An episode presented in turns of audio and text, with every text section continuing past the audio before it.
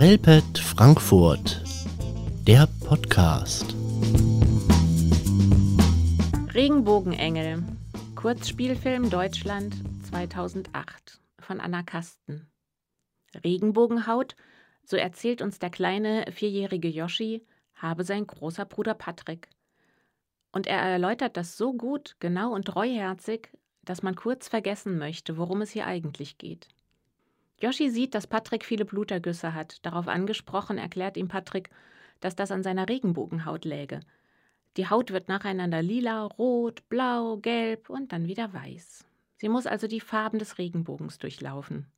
Regenbogenhaut sei ein Zeichen dafür, dass man ein Regenbogenengel sei.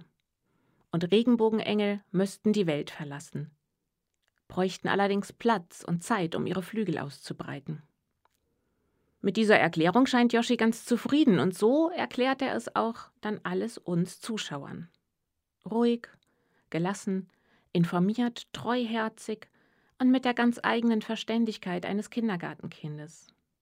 Dass dieses freundliche, blonde Kind zwischen die schwere Thematik und uns Zuschauer geschaltet wird, macht es leichter, den Kern des Filmes an sich heranzulassen. Das eigentliche Thema sickert durch diesen kleinen Umweg im Erzählen nur recht langsam, fast tröpfchenweise durch. Suizid in der Schule zu thematisieren bedarf großen Fingerspitzengefühls. Schließlich handelt es sich um die zweithäufigste Todesursache unter Kindern und Jugendlichen. Es ist davon auszugehen, dass viele Kinder direkt oder indirekt schon Erfahrung mit Suizid, Suizidversuchen oder suizidalen Gedanken gemacht haben. Der Film Regenbogenengel ist sehr einfühlsam produziert und bietet somit eine gute Möglichkeit, die Thematik im Unterricht aufzugreifen. Aber auch zur Besprechung des Themas Mobbing bietet er eine gute Grundlage. Im Religionsunterricht führt das Thema Selbsttötung natürlich auch zu der Frage, welche Haltung die Religionen dazu haben und unweigerlich auch zur Überprüfung des eigenen Handelns.